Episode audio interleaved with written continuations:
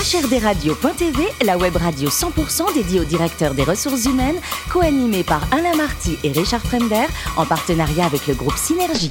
Bonjour à toutes et à tous, bienvenue à bord de HRDRadio.tv. Vous êtes 12 000 directeurs des ressources humaines et dirigeants d'entreprise. Abonnez à le podcast, on vous remercie d'être toujours plus nombreux à nous écouter chaque semaine et vous pouvez réagir sur les réseaux sociaux. À mes côtés, pour co-animer cette émission, Sophie Sanchez, directrice générale du groupe Synergie. Bonjour Sophie. Bonjour Alain. Ainsi que Richard Fremder, rédacteur en chef adjoint de HRDRadio.tv. Bonjour Richard. Bonjour Alain. Aujourd'hui, nous recevons un auteur, un vrai, qui a un prénom sympa en plus. En effet, un autre Alain, Alain, Alain Thomas, auteur de la conduite des relations sociales en entreprise. Bonjour Alain. Bonjour. Alors vous êtes né à Limoges, vous êtes diplômé de Sciences Po Paris, spécialisé en sciences éco. Vous faites l'essentiel de votre carrière à la Banque de France. Vous êtes directeur général chargé, adjoint, chargé des relations sociales. Euh, on sait qu'on imagine que depuis l'euro, le rôle de la Banque de France a été réduit. Comment est-ce qu'on gère les effectifs dans ces cas-là? Ben, on gère les effectifs. Il faut savoir que la Banque de France a géré ses effectifs sur la durée. Je vais vous donner quelques chiffres qui vont peut-être vous étonner. Quand je suis entré à la banque, dans les années 70, il y avait près de 20 000 personnes. Aujourd'hui, il y en a moins de 10 000. D'accord. Et donc, imaginez qu'il y a eu les mêmes efforts de productivité ou de redressement euh, au niveau de l'État. Vous voyez, vous voyez ce que ça donnerait. Donc, on gère les effectifs euh, par une, une, réduction, soit par une réduction régulière chaque année, on recrute moins qu'on qu'il n'y a de départ, ou bien dans l'histoire de la Banque de France, on a fait de très grands plans de départ, notamment à l'occasion de la réforme de la fabrication des billets, à l'occasion de la réforme du réseau. Avec des bonnes conditions de départ. Avec, euh, la Banque de France avait les moyens, bien ouais. entendu, d'offrir des ah bah pour fabriquer les billets intéressants, notamment en termes. À l'époque, on pouvait faire des pré-retraites facilement, on mettait à la retraite ouais. facilement, et donc c'est comme ça qu'on a fait partir, si je puis dire, des milliers de personnes par des dispositifs d'accompagnement et qui ont permis en même temps de réformer euh, le réseau de succursales. Il y avait, quand je suis entré à la banque dans les années 70, il y avait à peu près 250 succursales. Je pense qu'aujourd'hui, il y en a moins de 80. Donc, vous voyez quand même les efforts qui ont été faits dans une entreprise publique fortement syndicalisé, pour revenir à notre sujet. Et donc, euh, c'est comme ça qu'on gère les effectifs. Très bien. Alors, il euh, n'y a pas de lien, mais vous êtes également expert auprès de la Cour d'appel de Paris dans le domaine de la gestion sociale. J'imagine que vous avez dû connaître pas mal de négociations difficiles. Ah non, l'expert ne négocie pas. L'expert, enfin, il négocie. Une fois, on m'a raconté, quand j'étais en formation, je crois qu'il y en a dans la salle, que le principal ennemi de l'expert judiciaire, c'était l'avocat. Donc, effectivement, l'avocat de la partie adverse est parfois extrêmement redoutable.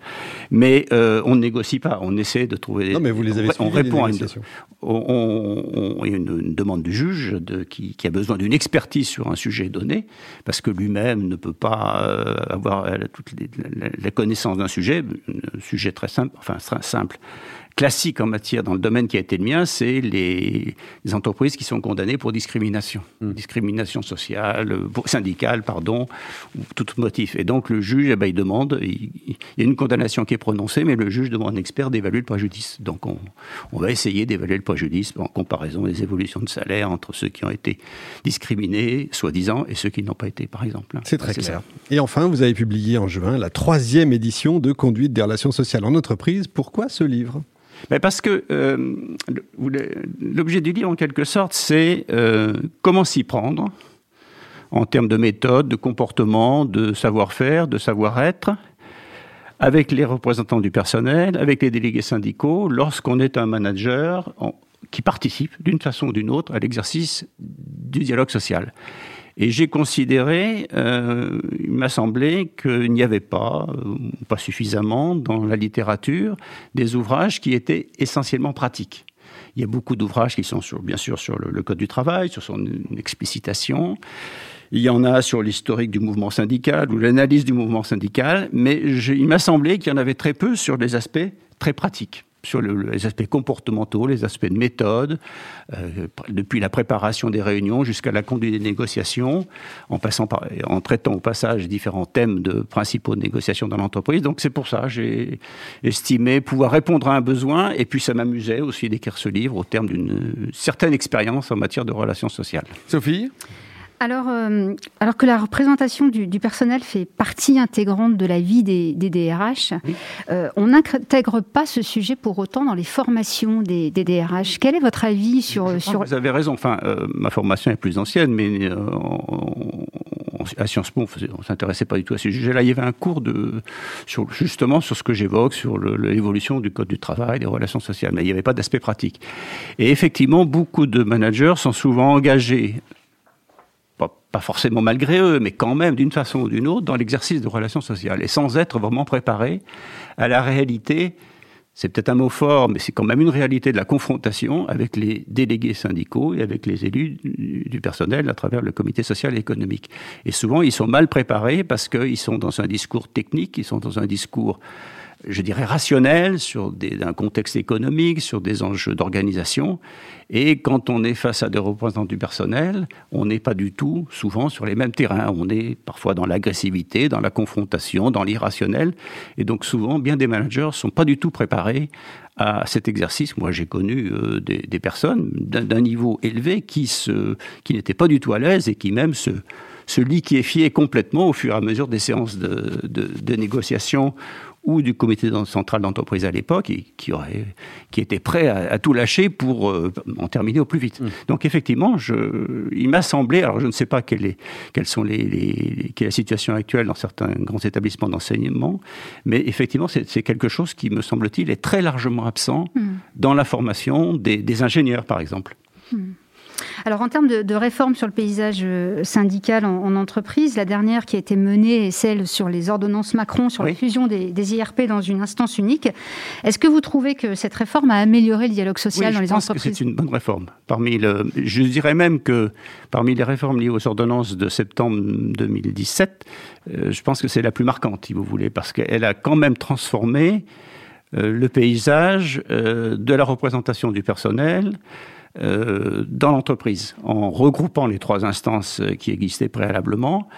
Euh, en, donc en diminuant le nombre d'élus, en diminuant le nombre de, réunions, donc en, en, recentrant sur un certain nombre de personnes seulement euh, la, fonction de représentation euh, du personnel.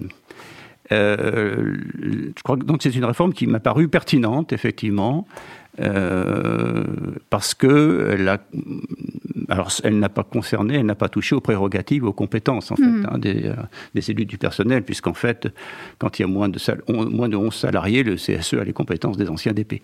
Mais c'est une réforme qui m'a paru pertinente parce qu'effectivement, on souffrait, euh, je pense pouvoir le dire, enfin je suis désolé, mais j'étais du côté de l'employeur, on, on, souffrait de cette diversité des instances, diversité des interlocuteurs, multiples réunions et, donc, il semble, et moi, il me semble que c'est une bonne réforme. Hmm.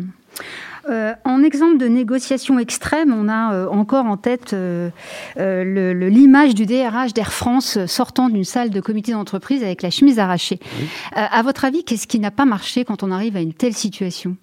Dans la négociation D'abord, ça, ça arrive. On en a parlé beaucoup parce que c'était très médiatisé, cette, euh, ces images. Et puis maintenant, moi, j'ai connu des, des, réunions où les salles ont été envahies. J'ai même, c'est pas moi qui présidais, mais des séances de comité central d'entreprise et de comité d'établissement sous la protection des forces de l'ordre.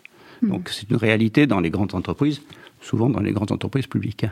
Alors, ce qui n'a pas marché, bah, c'est un nom, certain nombre de, c'est sans doute euh, la présence, je dirais en premier lieu, de fort corporatisme au sein de cette entreprise, comme dans d'autres entreprises publiques.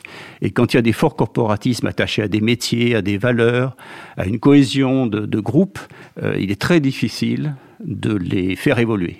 Et ils sont en général très bien armés parce qu'ils ont une, une forte euh, puissance ou capacité de nuisance. Hmm. donc, moi, je crois que le premier facteur, c'est le corporatisme. Hmm. Ensuite, bien évidemment, il peut y avoir d'autres éléments qui entrent en jeu, euh, la relation avec le management, le, euh, les difficultés que peuvent rencontrer les salariés, mais euh, souvent quand même, enfin, pour connaître certaines grandes entreprises publiques, dont, dont celle à laquelle j'ai appartenu, la présence de corporatisme très très marqué est un facteur d'agressivité et de conflictualité pour moi. Hmm.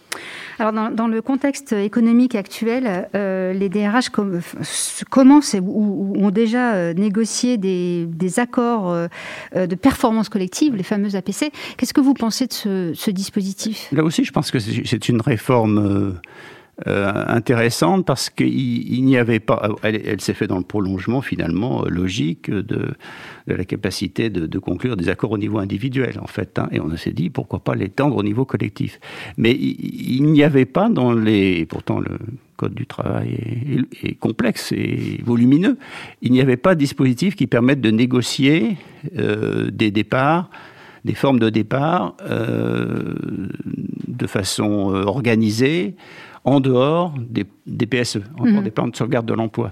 Et il n'y avait pas non plus maintenant, on, a vu disparaître au fil du temps les possibilités de départ en pré-retraite aussi, il ne faut pas l'oublier, qui était euh, dans les années avant 2000, même juste après, une facilité à laquelle recouraient beaucoup les entreprises.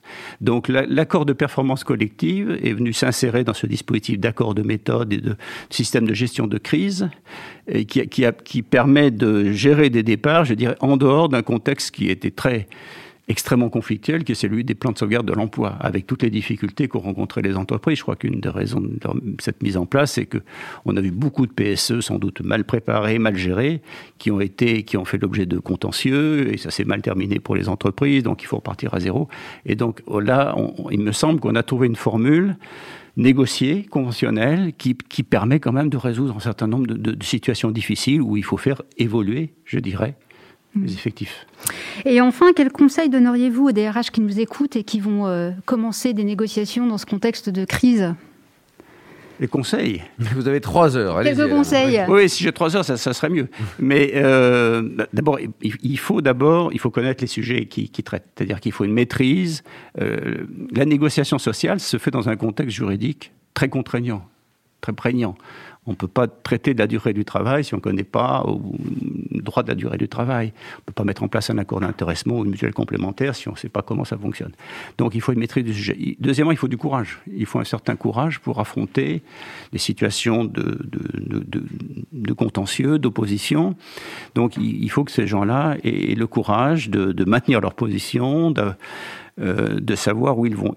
ensuite, il faut, un mandat. Il faut qu'ils sachent quels sont leurs enjeux, quels sont leurs objectifs dans la négociation. J'ai parfois vu des négociateurs qui s'engageaient sans trop savoir quels étaient leurs mandats et quelle était leur marge surtout. Il faut hmm. toujours connaître ces marges de négociation. Donc je crois que c'est autour de ces éléments-là euh, que les, DRH qui sont amenés à négocier doivent capitaliser. Hmm. Alain tout le plus beau métier du monde, c'est pilote de ligne, DRH euh, ou écrivain? Ah, j'aurais, bien aimé être pilote de ligne. J'ai commencé, j'ai découvert l'aviation très tôt pendant mon service militaire, puisqu'à l'époque on en faisait. Et puis à l'époque, on, l'exigence d'une vision parfaite était, était incontournable. Et donc, c'était pas mon cas. J'étais un petit peu myope, donc j'ai pas pu euh, faire une carrière professionnelle. Mais j'aurais bien aimé. En même temps, quand on voit la situation actuelle, c'est l'effondrement complet dans ce métier-là. Tous les jeunes qui voulaient être euh, navigants euh, se retrouvent au chômage. sans perspective. Alors, pour terminer, côté gastronomie, vous avez un resto sympa à nous conseiller chez Erwan? Oui, c'est un, un, restaurant amusant, c'est près, près, près, de Rambouillet, c'est à Bourdonnais dans les Yvelines. C'est un restaurant où la cuisine, où le, le, le, chef, il est tout seul quasiment, il fait sa cuisine sur le euh, feu de bois, euh, donc ah euh, tout est cuit comme ça. Et en même temps, ce qui est amusant, c'est qu'il anime le restaurant par ses commentaires, ses, ses appréciations sur les clients, etc. Donc c'est quoi C'est que, que, de la viande ah Oui, essentiellement de la viande, et puis il y a des entrées. Et puis surtout, surtout il a une cave. une cave. magnifique. Vous connaissez Richard hein? Oui, oui, ah, il a une, cave, extra... on descend dans la cave. vous allez chercher votre bouteille, vous la remontez avec une bonne côte de bœuf. On, peut aller. Il dit bah tu vas, tu vas dans la cave, tu prends ta bouteille, et tu la montes et tu la prends et tu bois. Bon bah très bien, c'est bien. Je crois que c'est le point clé de l'interview. Hein. Donc sinon vous avez en option écrit un bouquin. Hein. il s'appelle Conduite et relations sociales en entreprise. Euh, Alain Thomas Maxima et ça ça coûte 22,80 euros. Une excellente idée de cadeau pour Noël, pour février, pour Pâques et les grandes vacances. Merci beaucoup Alain. Merci. Merci à vous Sophie et Richard. Fin de ce numéro de HRDRadio.tv. Retrouvez toute notre actualité sur nos comptes Twitter, LinkedIn et Facebook. On se donne rendez-vous jeudi prochain, 14h précise, pour une nouvelle émission. L'invité de la semaine de HRDRadio.tv, une production B2B Radio.tv en partenariat avec le groupe Synergie.